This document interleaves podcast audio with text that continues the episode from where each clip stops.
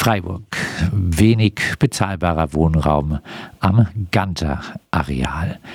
Die Schweizer Artemis Group, die einen Großteil des Ganter-Areals im Stadtteil Waldsee gekauft hat, will keinen sozialen Wohnungsbau errichten.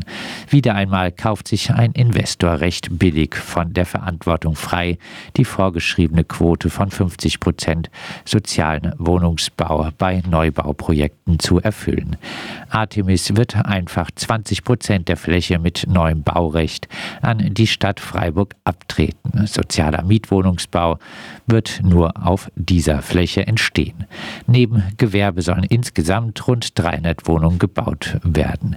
Dadurch, dass äh, das Abtretungsmodell äh, greift, werden davon voraussichtlich nur 60 Wohneinheiten sozial geförderter Mietwohnungsbau sein. Wann der Gemeinderat die Abtretungsmöglichkeit, mit der die wohnungspolitischen Ziele völlig konterkariert werden, endlich äh, schließt, ist unklar. Freiburg. Baupläne in Landwasser. In der Wirtstraße in Landwasser sollen 189 neue Wohneinheiten gebaut werden. 89 davon entfallen auf ein auszubildenden Wohnheim, in dem die Mieten 30 Prozent unter dem Mietspiegel liegen sollen. Da dies aber auf die 50 Prozent Quote von sozialem Wohnungsbau angerechnet werden soll, würden von den ansonsten geplanten 100 Stadtbauwohnungen nur 27 sozial gefördert werden. Dass das Azubi-Heim in die Sozialwohnungsrechnung integriert wird, kritisierte auch der Bürgerverein. Wir haben in Landwasser keinen sozialen Wohnungsbau mehr. Freiburg. Preise bei Wohnungsverkäufen sinken. Die Angebotspreise für zum Verkauf stehende Bestandswohnungen sind anders als in den letzten Jahren nicht weiter gestiegen, sondern stark zurückgegangen. Das lässt sich zumindest für Daten von ImmoScout24 und ImmoWelt sagen. Landesweit gingen sie im Vergleich zum Vorjahr um 7,5 Prozent zurück, in Freiburg sogar um 11,2 Prozent. Einen positiven Einfluss auf die Mietpreise scheint die Entwicklung aber erst einmal nicht zu haben. Freiburg. Viel Geld für Autogaragen. Die, der Freiburger Gemeinderat hat den Weg zur Sanierung der Bahnhofsgarage freigemacht. Die Kosten für die Sanierung der Autogarage von 9,5 Millionen Euro entsprechen etwa den gesamten Ausgaben für den Fuß- und Radverkehr von drei Haushaltsjahren. Der alternative Verkehrsclub VCD Südbaden wollte Baupläne von dem dreistöckigen Parkhaus und versuchte per Anfrage nach dem Informationsfreiheitsgesetz auch ein Gutachten zum Zustand der Bausubstanz zu bekommen. Das wurde dem VCD mit dem Hinweis auf das Urheberrecht verwehrt. Aufgrund des massiven Mangels an Abstellmöglichkeiten für Fahrräder setzt sich der VCD für die Bahnhofsgarage als Fahrradgarage ein.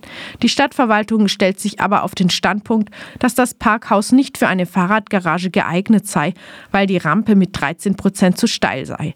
Die Rampe beim Fahrradparkhaus unter der Unibibliothek weist eine Steigung von 15 Prozent auf.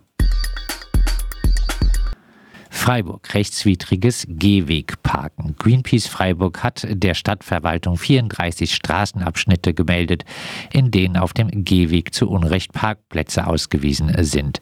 Laut Verwaltungsvorschrift zur Straßenverkehrsordnung dürfen Gemeinden nur dann Parkplätze auf Gehwegen ausweisen, wenn genügend Platz für den unbehinderten Verkehr von Fußgängern, gegebenenfalls mit Kinderwagen oder Rollstuhlfahrern auch im Begegnungs Berufsverkehr bleibt.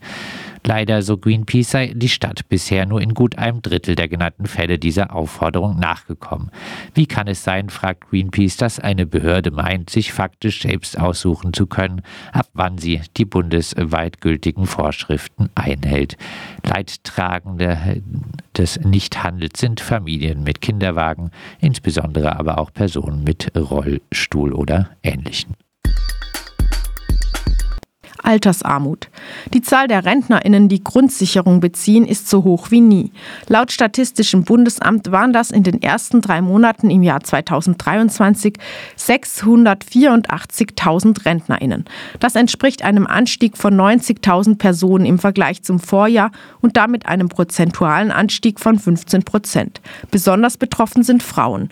Sechs von zehn RentnerInnen bezogen lediglich Grundsicherung. Freiburg. Toiletten am Kirchplatz länger offen. Der Freiburger Gemeinderat hat die Gelder dafür freigegeben, dass die Toiletten am Stühlinger Kirchplatz zukünftig nicht nur zu Marktzeiten, sondern endlich täglich von 8 bis 20 Uhr offen sein sollen. Zwischen 13 und 20 Uhr soll demnach auch eine Putzkraft anwesend sein.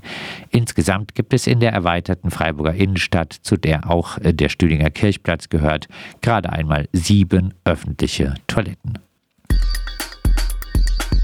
Soziale Kälte gegen Obdachlose. Ist Schlafen eine Straftat? Ja, sagt die Deutsche Bahn und zeigt Obdachlose wegen Hausfriedensbruch an, wenn sie in Bahnhöfen schlafen. Die Süddeutsche Zeitung berichtet von Paul Viktor M., der schon als Kind von seinem alkohol- und drogenabhängigen Vater verprügelt worden war und dem nun eine emotional instabile Persönlichkeitsstörung attestiert wird. Am Amtsgericht Hamburg-St. Georg wurde er wegen 84 Tathandlungen des Schlafens im Bahnhof zu einer Geldstrafe von 540 Euro verurteilt. Deutsche Bahn und Klassenjustiz, ihr seid ekelhaft.